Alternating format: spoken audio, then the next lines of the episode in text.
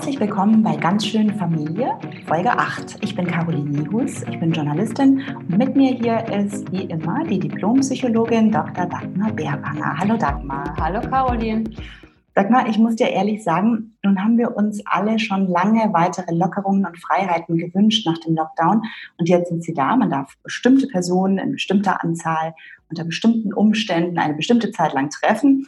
Und was passiert? Ich komme überhaupt nicht mehr klar. Also weder mit meiner eigenen Haltung dazu, wie ich diese Maßnahmen jetzt auslegen, ausleben möchte. Und am schlimmsten ist es eigentlich, sie meiner Teenager-Tochter begreiflich zu machen. Also an den Diskussionen mit ihr merke ich immer wieder, wie unsicher und inkonsequent ich selbst eigentlich auch damit bin.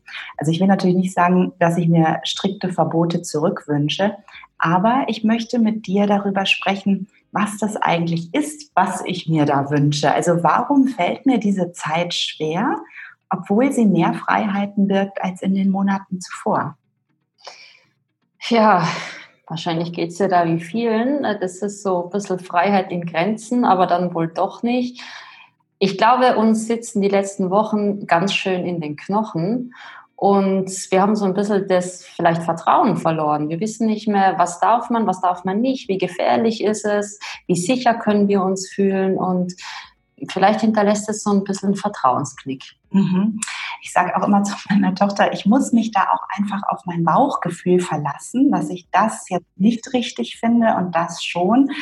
Dieses Bauchgefühl, das ist wahrscheinlich auch sowas wie Vertrauen, oder? Das Vertrauen, das man in sich hat oder in sein Gefühl, ob was richtig oder falsch ist. Ja, mit Sicherheit. Das ist so ein bisschen Selbstvertrauen, so ein Vertrauen in das, ich, hab, ich kann meiner eigenen Wahrnehmung trauen, ich habe die Kompetenz, das Handwerkszeug, äh, auf Dinge im Außen zu reagieren und habe auch so ein bisschen die Zukunft im Blick. Und das haben wir vielleicht gerade nicht. Mhm. Ist denn Vertrauen was Angeborenes eigentlich? Ja, zum Teil, zumindest die Grundlage dafür ist angeboren. Das ist was ganz Wichtiges, äh, das das Zusammenleben ermöglicht. Also das heißt immer so schön, jeder Mensch ist eine Insel, aber letztendlich, ob man das schön findet oder nicht, brauchen wir einander. Wir brauchen einander sehr und alles in uns ist darauf ausgelegt, in einer Gruppe zu funktionieren, gemeinsam zu funktionieren. Der Säugling kommt zur Welt und hat all das Handwerkszeug schon da, um ein Bindungsverhalten in sich zu aktivieren und Best Case beim anderen auch ein System zu aktivieren, wenn man so will, das Fürsorgeverhalten, dass der bestmöglich darauf reagiert. Also der Kleine hat so Tricks, indem er beispielsweise genau in einem Frequenzbereich schreit, dass es uns wirklich weh tut. Wir mhm. müssen darauf reagieren.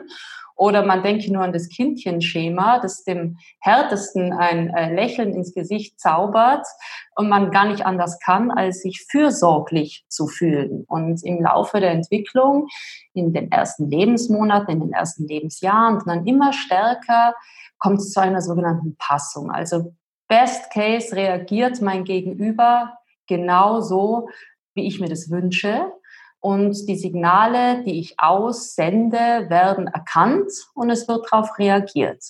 Und dieses ähm, Gleichgewicht, dieses Spiel wird immer feiner, feinjustierter. Ähm, ich kann mich noch erinnern, als Mutter am Anfang war es für mich äh, tatsächlich nur ein Schreien meines Kindes. Ich konnte gar nicht sagen, ist das jetzt hungrig? Ist die Windel voll? Tut ihm was weh? Ich weiß es nicht. Und es klang für mich ehrlich gesagt immer gleich. Und mit der Zeit habe ich gelernt zu nuancieren, zu sehen, äh, zu hören, ach, das ist ein anderes Schreien, äh, wenn meine Kleine hungrig ist, als wenn die Windel voll ist. Und es wurde immer feiner. Das heißt, es hat sich so ein Fürsorgesystem bei mir etabliert, das immer fein justierter war. Und das Gegenüber, also dieses kleine Wesen, gibt sich immer noch mehr Mühe, Signale so zu äh, senden, dass darauf reagiert wird. Naja, und jetzt spinnen wir das Ganze mal weiter. Wenn ich jetzt eine Erfahrung habe, wo ich ähm, gelernt habe, eine ganz entscheidende Erfahrung, ich kann mein Gegenüber steuern. Da passiert tatsächlich was. Das ist nicht nur ein Zufall, ob meine Mama jetzt reinkommt oder nicht, sondern wenn ich schreie, dann kommt die rein. Die lässt mich nicht allein. Wenn ich Angst im Dunkeln habe, die kommt. Wenn ich Hunger habe und schreie oder äh, mich irgendwie bemerkbar mache oder Blickkontakt aufnehme oder meine Mama anlächle oder meinen Papa anlächle oder meine Bezugsperson anlächle, dann kann ich das Verhalten meines Gegenübers, meiner am Anfang engen Bindungs- und Bezugsperson steuern. Und das ist der Nährboden, auf dem Urvertrauen wächst. Mhm. Diese tiefe Überzeugung, ähm, ich bin selbstwirksam. Es passiert was, wenn ich mich so verhalte. Das, was du jetzt beschrieben hast, das bezieht sich ja alles auf eine ganz frühkindliche Phase. Das klingt auch so, als müsste man gut aufpassen, welche Erfahrungen man äh, dem Kind so mitgibt in dieser Phase. Ja, das ist natürlich wichtig, diese ersten Erfahrungen, die ich mache, aber nicht nur. Es ist ähm, ein Leben lang wichtig, äh, welche Erfahrungen sammle ich, wie erlebe ich mich selber, äh, welches Konzept von mir selber habe ich. Äh, das wird in den ersten Lebensjahren angelegt und die Seiten werden von Jahr zu Jahr fortgesetzt und fortgeschrieben. Also mein Selbstkonzept, die tiefe Überzeugung darüber, wer bin ich eigentlich? Was bin ich? Ähm, bin ich eingebunden in diese Welt? Was kann ich? Was sind meine Kompetenzen? Es hat auch viel mit Glaubenssätzen zu tun. Manch eine, manch einer geht durchs Leben, ist überzeugt, Dinge nicht zu können und kommt im hohen Alter drauf. Das stimmt ja eigentlich gar nicht. Aber all das äh, ist wie ein Mosaik, wie Mosaiksteinchen wird es zu einem Bild zusammengesetzt, die tiefe Überzeugung darüber, so ticke ich, so reagiert die Welt auf mich und so kann ich Einfluss auf die Welt nehmen. Urvertrauen, Selbstvertrauen, Vertrauen in andere Menschen. Darüber sprechen wir jetzt mit der Wirtschaftspsychologin Eva Schulte-Austurm. Sie ist unser heutiger Gast und gilt als Vertrauensexpertin, denn das ist das Gebiet, mit dem sie sich seit langem beschäftigt. Sie berät Firmen dazu, erforscht Vertrauen zum Beispiel weltweit mit ihrem Projekt World Trust Projects.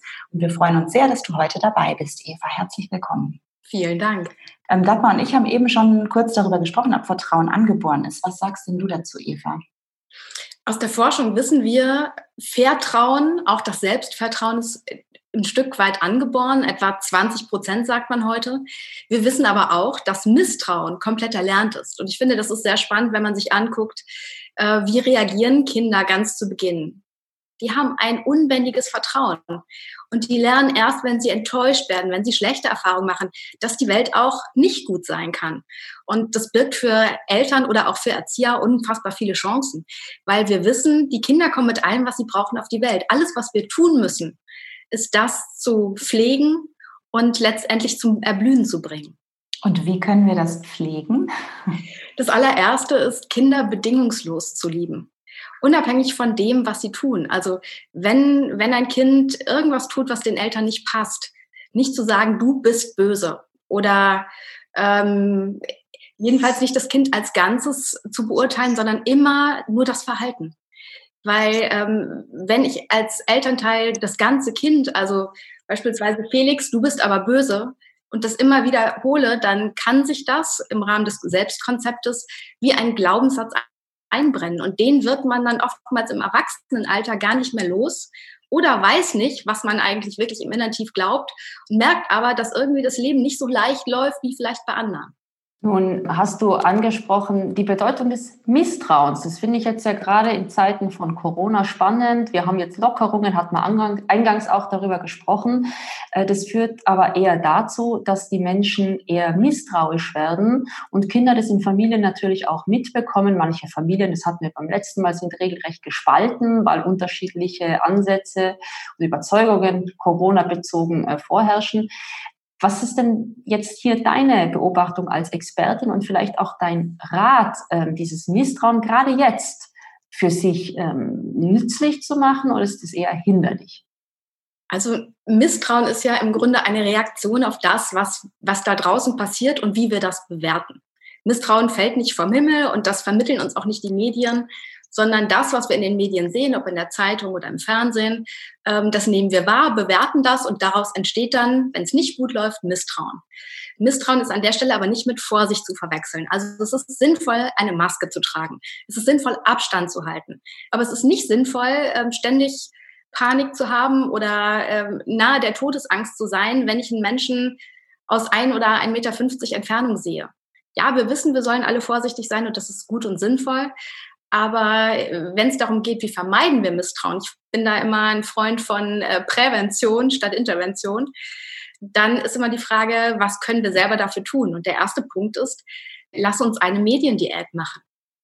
Der Grund ist folgender. Wenn wir uns ständig die gleichen Bilder im Fernsehen angucken oder die gleichen Nachrichten im Radio oder die Nachrichten in der Zeitung lesen, dann unterscheidet unser Gehirn nicht, ob wir dreimal die gleiche schlechte Nachricht lesen oder hören oder sehen, sondern es nimmt es dreimal als Information wahr, also als Information Häppchen, wenn du so willst. Und je mehr schlechte Informationen wir hören, sehen oder lesen, desto größer wird unsere Angst. Und Angst mhm. sorgt sehr schnell dafür, dass ein Feuerwerk in der Amygdala entsteht, in dem Zentrum im Gehirn, wo bei uns äh, Angst und Unsicherheit und äh, Risikoscheu sitzen. Und dann wird es schwer mit dem Vertrauen und dann wird es sehr leicht mit dem Misstrauen. Wenn wir über Misstrauen sprechen, das ist ja eigentlich ein ähm, gebrochenes Vertrauen, wodurch auch immer. Kann man Vertrauen reparieren? Da streiten sich tatsächlich die Geister. Also äh, die eine Hälfte der Forscher sagt, nein, Vertrauen kann man nicht reparieren. Äh, die andere Hälfte sagt, ja, Vertrauen kann man reparieren. Und ich würde sagen, die Wahrheit liegt wahrscheinlich irgendwo dazwischen. Wenn wir über Vertrauen sprechen, finde ich es ganz wichtig, zu Beginn zu klären, was ist Vertrauen eigentlich? Weil ähm, je genauer wir wissen, worum es sich beim Vertrauen handelt, desto genauer können wir Entscheidungen treffen, ähm, zum Beispiel, ob wir jemandem Vertrauen schenken und das guten Gewissens oder ob wir das lieber nicht tun. Und wir können auch, wenn wir Vertrauen verlieren, etwa weil wir jemanden enttäuschen, genauer und äh, zielsicherer etwas dafür tun, um dieses Vertrauen wiederzugewinnen. Und Vertrauen hat im Grunde drei wesentliche Merkmale. Erstens, ich teile etwas mit dir, also ich gebe Verantwortung oder Kontrolle ab. Zweitens, ich gehe damit ein Risiko ein. Ich weiß nicht, was passiert. Und drittens, ich gehe davon aus, dass du es nicht gegen mich verwendest. Das sind eigentlich die simplen und einfachen drei Bausteine von Vertrauen. Und äh, wenn wir uns jetzt überlegen, was können wir tun, um Vertrauen zurückzugewinnen, dann geht es da meistens um eine enttäuschte Erwartungshaltung des anderen. Beispielsweise, wir verabreden uns ähm, und ich komme zu spät. Dann ist deine Erwartung, ich komme pünktlich, ich komme zu spät das ähm, hebt ein bisschen von meinem Vertrauenskonto bei dir ab. Wenn wir wissen, um was es geht, wenn wir wissen, wo die Enttäuschung herkommt, dann können wir darüber sprechen. Dann können wir sagen, du, ich hatte erwartet, dass du pünktlich bist. Ähm, und ich kann dann sagen, du, es tut mir total leid, ich habe noch an der Ampel gestanden oder ich habe die Kinder noch ins Bett gebracht, was auch immer. Wenn wir uns nicht klar darüber sind, wo das Misstrauen und die Enttäuschung herkommt, dann beginnen wir sehr schnell zu generalisieren dann hören wir Sätze wie, ich kann ihm oder ihr gar nicht mehr vertrauen. Er hat mich so enttäuscht. Je genauer wir sagen können, in welchem Punkt wir enttäuscht sind und je genauer wir das mit dem anderen besprechen können, desto leichter fällt uns auch der Weg zurück ins Vertrauen. Und dann lässt sich Vertrauen tatsächlich reparieren. Das heißt aber doch eigentlich auch, dass man den Begriff Vertrauen mit jedem Einzelnen, mit dem man in irgendeiner Beziehung steht, erstmal definieren müsste, weil der Rahmen, für äh, der Vertrauensrahmen sozusagen, den steckt ja jeder so ein bisschen anders ab, oder, oder nicht? Ähm, ja, dazu ist es nicht unbedingt notwendig, Vertrauen zu definieren, aber die Grundlage, auf der Vertrauen basiert, nämlich Erwartung. Das gilt für ähm, Teams im Unternehmen, also im Job, ganz genauso wie innerhalb der Familie. Zwischen Eltern und Kindern, aber auch zwischen Ehepartnern und auch zwischen Geschwistern. Weil wenn wir wissen, was wir vom anderen erwarten, ähm, dann können wir leichter damit umgehen und auch sagen, ja, ich kann verstehen, dass du es erwartest, aber ich möchte nicht oder ich kann diese Erwartung gar nicht erfüllen. Und dann werden uns äh, manche Konflikte und Missverständnisse erspart. Nun ist es ja gerade mit den Erwartungen im Moment so, dass keiner von uns weiß, was uns denn erwartet. Das heißt, wir alle sind ein bisschen aus unserer Komfortzone rausgekickt. Ähm, kann in dem Zusammenhang Misstrauen oder jetzt vielleicht gar nicht so stark, vielleicht ähm, eingeschränktes Vertrauen sogar eine Chance sein, dass man sagt, ach, jetzt werden vielleicht die Uhren neu gestellt, ich bin angeregt, innezuhalten, nachzudenken. Kann es für Familien eine Chance sein? Also Misstrauen sehe ich, ähm, mir würde gerade kein Aspekt einfallen, wo, wo wirklich Misstrauen eine Chance wäre. Ich unterscheide auch zwischen Misstrauen und äh, genauer zu prüfen. Ich nenne es gerne kluges Vertrauen. Ich bin Vertrauensexperte und ich bin wirklich ein Fan von Vertrauen, aber nicht von blindem Vertrauen. Also allem und jedem, das kann gefährlich sein und sogar tödlich. Wenn wir aber wissen, worauf wir achten können, um jemandem zu vertrauen, der uns sehr wahrscheinlich nicht enttäuscht, dann macht es unser Leben leichter und wir können tatsächlich genau die Beziehung führen, die wir uns alle wünschen. Denn wir Menschen sind ja soziale Wesen. Wir brauchen andere Menschen, um glücklich zu sein. Und um diese Beziehungen aufzubauen, egal ob zu Kindern, zu Erwachsenen, äh, beruflich oder privat, brauchen wir eben Vertrauen als Schlüssel. Wir haben eben schon über Urvertrauen und Selbstvertrauen gesprochen. Sind das Vorformen sozusagen ähm, oder auch anders ausgedrückt die Voraussetzung dafür, dass man auch anderen Vertrauen schenken kann? Ja, tatsächlich. Also im Grunde gibt es drei wesentliche Stufen des Vertrauens. Einmal das Selbstvertrauen, also das Vertrauen in sich selbst, in die eigenen Fähigkeiten, ähm, auch sehr eng mit Selbstwirksamkeit verwandt. Dann gibt es das Vertrauen in andere. Und äh, es fällt uns deutlich leichter, anderen Menschen zu vertrauen, wenn wir uns selber vertrauen. Der Grund ist ganz simpel. Wenn wir anderen Menschen vertrauen, können wir enttäuscht werden, können wir verletzt werden, können wir betrogen werden. Wenn wir aber daran glauben, dass egal wie die Situation ausgeht, wir damit umgehen können, wir stark genug sind, auch mit einer Enttäuschung zu leben, dann fällt es uns deutlich leichter, ins Risiko zu gehen. Also jemandem zu vertrauen. Ähm, und wenn wir das Ganze noch einen Schritt weiter denken, dann geht es um das Vertrauen ins Leben. Also glaube ich daran, dass die Welt von Grund auf gut ist? Glaube ich daran, dass ähm, da draußen spannende Dinge auf mich warten? Oder bin ich sehr ängstlich, äh, misstrauisch und zurückhaltend und igel mich eher ein? Weil das ist das ganz Spannende. Ähm, Selbstvertrauen ist eigentlich ein sich selbst befeuernder Mechanismus. Je mehr ich mir vertraue, desto offener bin ich. Je offener ich bin, desto mehr positive Erfahrungen mache ich. Und je mehr positive Erfahrungen ich mache, desto stärker wächst mein Selbstvertrauen. Das heißt, um selber was dafür zu tun, ist es wichtig, diesen ersten, ja, wirklich diesen ersten Schritt zu machen. Und äh, gerade bei Menschen, die vielleicht sagen, ach, wie mache ich den denn? Also hast du einen Tipp für mich? Ja, such dir kleine Herausforderungen. Vertrauen und Selbstvertrauen ist beides wie ein Muskel. Das können wir trainieren.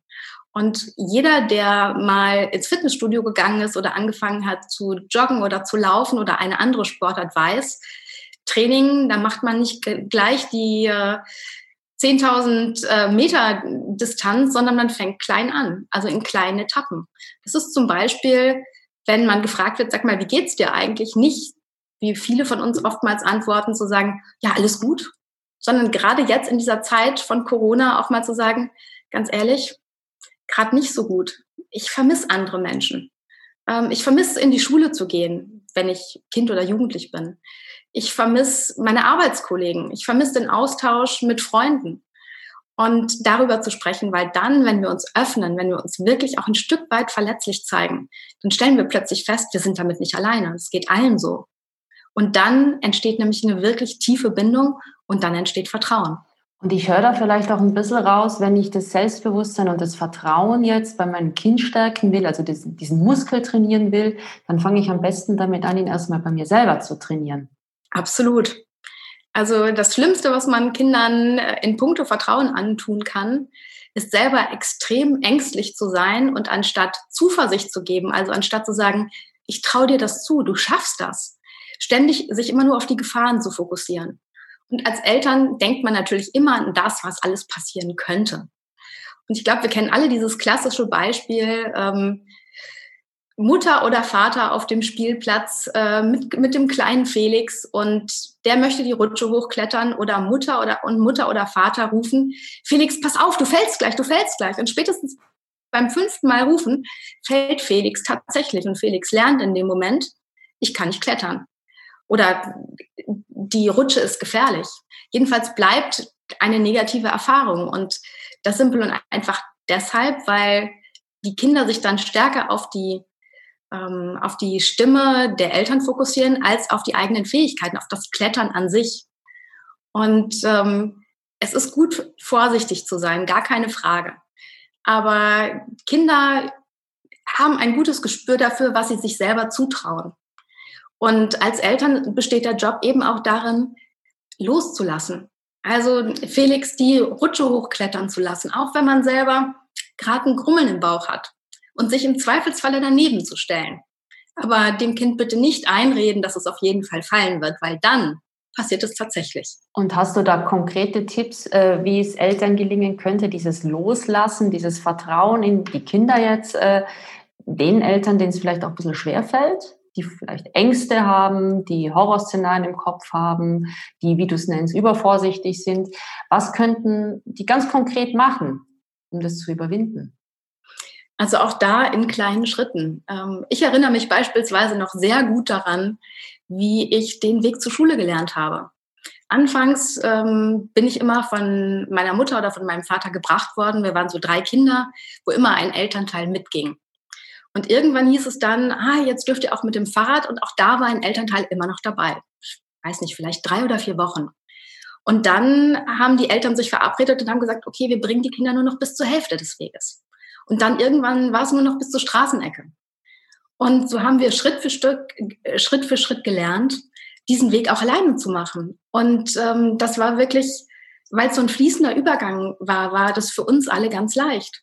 Und ich habe später mal mit meiner Mutter drüber gesprochen, weil ich wusste, dass sie, dass sie da manchmal wirklich tausend Tode gestorben ist. Ähm, und sie hat gesagt, das war das Allerschwerste für mich. Und glaub mal, ich habe noch so lange am Fenster gestanden, bis ich dich um die Ecke habe biegen sehen, bis du außer Sichtweite warst. Und äh, da ist mir nochmal bewusst geworden, wie schwer das manchmal für Eltern ist. Ich weiß aber, wie wichtig das für mich war, diesen Schritt alleine zu machen. Auch stolz zu sagen, ich kann schon alleine zur Schule gehen oder zur Schule fahren. Diese, diese kleinen Erfolgserlebnisse oder bei jüngeren Kindern ähm, Brötchen holen gehen. Und wenn die so klein sind, dass man sie vielleicht noch nicht alleine zum Bäcker laufen, laufen lässt, gemeinsam hingehen und dem Kind das Geld in die Hand geben und das Kind darf dann ähm, den Schein oder die Münzen rübergeben. So diese kleinen Erfolgserlebnisse, die dem Kind vermitteln, ich kann was. Was ich ähm, interessant fand, war dein Tipp, wie man jetzt auch ähm, sein eigenes Selbstvertrauen nochmal stärken kann in dieser speziellen Situation. Also da offen zu sein mit anderen Menschen, Vertrauensvorschuss zu geben, indem man auch sagt, was vielleicht gerade nicht so gut läuft, wie man gerade empfindet, damit ja auch ein Stück weit in das Risiko zu gehen, dass die andere Person da jetzt etwas, etwas Schwaches vielleicht an einem kennengelernt hat oder so. Hast du da vielleicht noch mehr, ähm, was du uns an die Hand geben kannst, wie wir jetzt in dieser speziellen Situation, aber auch ganz im Allgemeinen ähm, unser Selbstvertrauen weiterhin stärken und pflegen können. Eine Übung, die ich sehr gerne auch mit Klienten im Coaching oder in der Beratung mache, ist das Fokussieren auf die eigenen Stärken. Was kann ich eigentlich? Ja, gerade wir in Deutschland sind sehr gut daran, äh, auf die Dinge zu gucken, die nicht laufen. Auf die Fehler, auf die Sachen, die daneben gehen. Das gilt für Eltern genauso wie für Kinder. Und was uns an der Stelle dann oft fehlt, sind diese positiven Erfolgserlebnisse, um den Muskel von Selbstvertrauen und Vertrauen zu trainieren. Und äh, eine ganz einfache Übung ist das Erfolgstagebuch. Jeden Abend den Tag nochmal Revue passieren zu lassen und drei Dinge aufzuschreiben, die an diesem Tag gut gelaufen sind. Ja, das können Dinge sein, über die man sich freut, Dinge sein, für die man dankbar ist und auch Dinge sein, auf die man stolz ist. Und das müssen keine großen Dinge sein. Das kann sein als Mutter, ich bin stolz, weil ich habe heute äh, daran gedacht, ähm, dass meine kleine Tochter das Geld beim Bäcker übergeben darf. Das sind so kleine Dinge.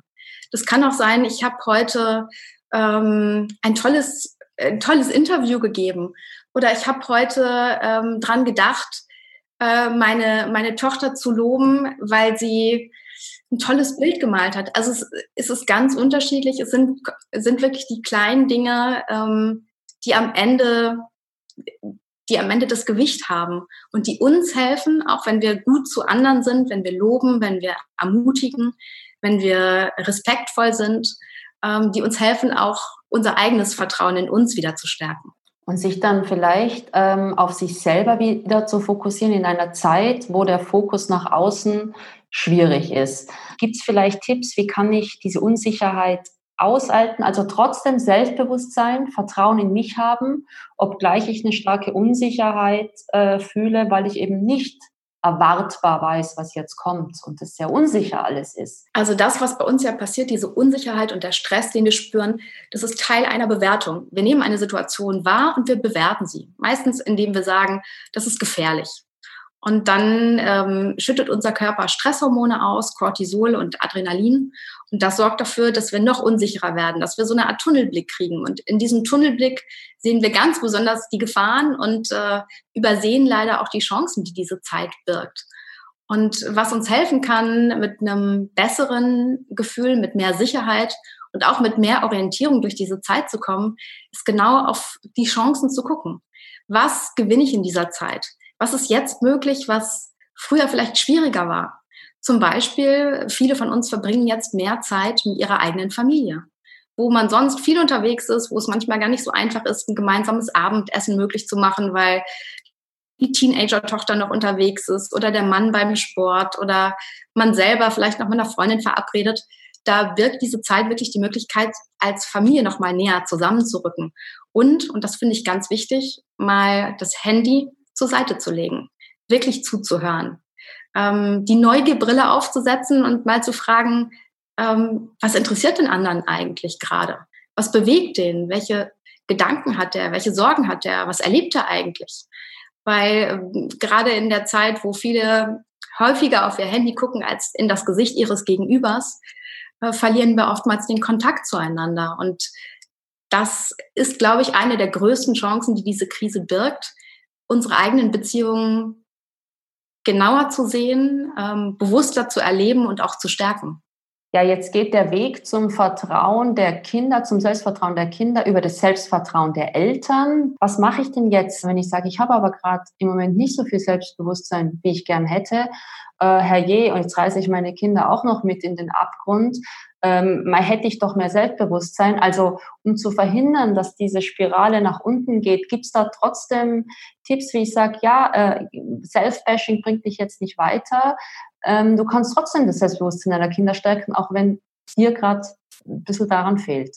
Das ist relativ leicht. Ähm, Kinder spüren unglaublich viel. Und wenn die Eltern unsicher sind, dann spüren Kinder das. Und die fragen dann oftmals, Mama, Papa, was ist los? Warum bist du traurig? Und schwierig wird es dann, wenn Eltern sagen, ich bin gar nicht traurig, weil das Kind spürt, Mama oder Papa ist traurig und kriegt die Info, das stimmt nicht. Wenn das ein paar Mal hintereinander passiert, dann stellt das Kind irgendwann seine eigene Wahrnehmung in Frage. Und dann wird es mit dem Selbstvertrauen und irgendwann auch mit dem Selbstwert ziemlich schwierig. Also was Eltern in dieser Zeit tun sollten, ist ehrlich zu sein. Nicht nur in dieser Zeit, aber gerade in dieser Zeit. Eben auch zu sagen, du, Mama macht sich gerade Sorgen. Ja, das reicht schon völlig. Aber das Kind kriegt die Info, ich nehme wahr, irgendwas ist nicht okay. Mama sagt, stimmt, ist gerade nicht so gut. Und das bestärkt wiederum das Gefühl des Kindes. Und wenn ich meinen Kindern gerade jetzt etwas mitgeben möchte, es geht aber auch eigentlich grundsätzlich, dann ist es wichtig, die Kinder wirklich zu sehen. Das heißt, nicht nur sie anzuschauen, sondern zu fragen, wie geht's dir gerade? Und wenn das Kind traurig ist, nicht zu sagen, Indianer kennt keinen Schmerz, sondern was ist los mit dir? Zu, äh, zu versuchen zu verstehen, was, was bewegt das Kind, das, die Gefühle ernst zu nehmen und dann einfach sicher da zu sein. Man muss nicht immer die Probleme der Kinder lösen. Manchmal hilft es schon einfach, dass die Kinder einen sicheren Hafen haben, wo sie eine Schulter zum Annehmen finden oder Arme, in die sie sich fallen lassen können. Also dieses Gefühl von Geborgenheit. Und ich finde den Satz von Montessori ganz klasse, hilf mir es selbst zu tun. Das heißt, wenn Kinder lernen und wachsen wollen, dann haben sie diese Neugier, Dinge auszuprobieren. Und als Eltern ist ein ganz wichtiger Teil des, ja, des, des Wachstumsprozesses der Kinder, da zu sein, Orientierung zu geben, Sicherheit zu bieten und Zutrauen zu stiften. Das heißt, dem Kind zu vermitteln, ich glaube an dich. Ich glaube, dass du das hinkriegst. Und wenn es unsicher ist, einfach dazustehen und ein bisschen Hilfe anzubieten. Aber das bitte nicht alles selber übernehmen, sondern eine Hilfestellung zu leisten, damit das Kind Stück für Stück lernen kann, dass es Dinge alleine kann und dass es eben seine Selbstwirksamkeit stärkt. Und daraus resultiert dann auch das Selbstvertrauen. Ich würde gerne noch einen kleinen Exkurs mit dir machen, Eva, weil du ja auch ähm, Coach bist äh, in Firmen für Führungskräfte zum Beispiel und Eltern ja schließlich ähm, auch Arbeitnehmer und Arbeitgeber sind. Ähm, du hast durch diese Arbeit mit in den Firmen ähm, natürlich auch schon einige Problemzonen kennengelernt. Ähm, Vertrauen ist höchstwahrscheinlich ähm, eine davon, fehlendes Vertrauen zumindest. Hm, ich würde ganz gerne mal ganz kurz den Teufel an die Wand gemalt sehen. Wie äußert sich das denn? Also was wird wirklich zum Problem im Berufsleben, wenn man kein Vertrauen haben kann? Also es ist ganz simpel. Die meisten meiner Klienten sind Führungskräfte in der mittleren und äh, ersten, zweiten Führungsebene. Und die kommen eigentlich nie und sagen, ich habe ein Vertrauensproblem. Die kommen immer und sagen so Dinge wie, ah, es fällt mir so schwer loszulassen, ich kann nicht so gut Aufgaben abgeben und irgendwie alle anderen gehen immer vor mir nach Hause, aber ich habe selbst am Wochenende noch den Schreibtisch voll. Das ist ein Vertrauensproblem. Denn loslassen ist eine Form von Vertrauen. Und nur da, wo ich auch anderen Menschen zutraue, Dinge gut zu machen. Gut heißt manchmal auch anders, aber eben trotzdem gut. Da kann ich auch mal mich zurücklehnen, mal einen Tag frei sein, frei haben oder mal einen Tag im Urlaub sein oder auch mal zwei Wochen. Das geht aber nur, wenn ich, wenn ich darauf vertraue, dass andere diesen Job oder diese Aufgaben auch gut erledigen. Und äh, viele Führungskräfte sagen häufig, naja, also meine Mitarbeiter sind noch nicht so weit, die können das noch nicht. Dann sage ich mal, ja, sie sind da Teil des Problems. Denn die wichtigste Aufgabe von Führungskräften ist nicht, dass Mitarbeiter der Führungskraft vertrauen. Die wichtigste Aufgabe von Führungskräften ist, dass Mitarbeiter lernen, sich selbst zu vertrauen. Weil dann sind sie bereit, Verantwortung zu übernehmen, Entscheidungen zu treffen, sich für Aufgaben oder Projekte richtig reinzuhängen und sind dann in der Lage, über sich hinauszuwachsen. Und das ist für mich eine ganz zentrale Parallele zu Eltern. Ja, die wichtigste Aufgabe von Eltern ist nicht, dass Kinder den Eltern vertrauen, sondern dass Kinder lernen, sich selbst zu, vertrauen, weil sie dann neugierig sind, die Welt entdecken, ähm, Stück für Stück über sich hinauswachsen und eben zu bindungsfähigen und glücklichen Individuen werden finde ich ein wunderschönes ähm, Schlusswort und ich möchte da auch gleich noch ähm, anschließen mit einem Buchtipp, denn du hast ein wunderbares Buch geschrieben, Vertrauen kann jeder. Im Knauer Verlag ist das erschienen, das Rezeptbuch für ein erfülltes Leben. Das ist ein großes Versprechen und du hast ähm, uns hier in dem Interview schon viele kleine Appetithäppchen dafür gegeben, was äh, einen in diesem Buch erwartet. Also ganz, ganz herzlichen Dank für dieses Gespräch, liebe Eva. Herzlichen Dank, Eva. Ich danke euch. Dagmar, das war schön und inspirierend, fand ich, das Thema Vertrauen mal so richtig schön aufzudröseln. Was nimmst du aus der heutigen Folge mit für dich? Also mich hat äh, ganz persönlich was besonders angesprochen. Ich ähm, äh, oute mich hier als Gluckenmutter. Und Vertrauen funktioniert tatsächlich nur über Zutrauen, habe ich rausgehört. Also ähm, sein Kind loszulassen, es allein machen äh, zu lassen und ähm, seine Ängste und Unsicherheiten für sich zu reflektieren, in den Griff zu bekommen, vielleicht dem Kind gegenüber sogar zu verbalisieren. Und was ich fast das Wichtigste finde, deutlich zu machen, es hat nichts mit dir zu tun. Das ist meine Sache aber ich traue es dir zu, dass du es machst. Und dann vielleicht Techniken für sich finden, keine Ahnung, ich äh, pfeife immer das Kufsteinlied, wenn ich besonders Angst habe und es besonders hoch wird. Techniken zu finden, ähm, das auszuhalten. Das nehme ich mit. Das ist ja. auch noch ein schöner letzter Tipp. ja, Kufsteinlied. Bisschen Heimat für dich. ähm, ich fand es ganz interessant, dass die Eva das Vertrauen äh, unterteilt hat in Teilen. Ich gehe ein Risiko ein und ich gehe davon aus, dass dieses nicht gegen mich verwendet wird und dass man diesen Teil ich gehe ein Risiko ein, durch ein gutes Selbstvertrauen minimieren kann. Dass man äh, ja da mhm. einfach mit, mit Stärke dann Vertrauen geben kann. Das, diesen Zusammenhang fand ich einfach ganz spannend und da werde ich bestimmt noch ein bisschen drauf herumdenken, glaube ich. Ja. Liebe Hörerinnen und Hörer von Ganz Schön Familie, wenn euch der Podcast gefällt, folgt uns auf Facebook und auf Instagram und wir freuen uns ganz besonders, wenn ihr uns abonniert und weiterempfehlt. Dagmar, bis zum nächsten Mal und schöne Pfingstferien weiterhin. Wünsche ich dir auch, liebe Caroline. Bis zum nächsten Mal.